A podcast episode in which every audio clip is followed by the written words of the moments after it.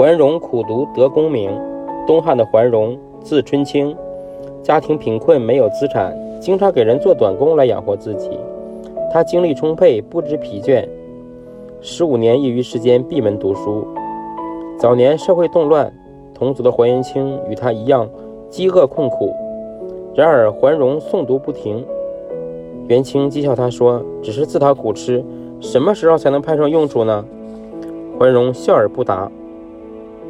等到桓荣被任命为朝廷重臣，元清感叹地说：“我是个农家弟子，哪里知道读书竟能获得如此好处？”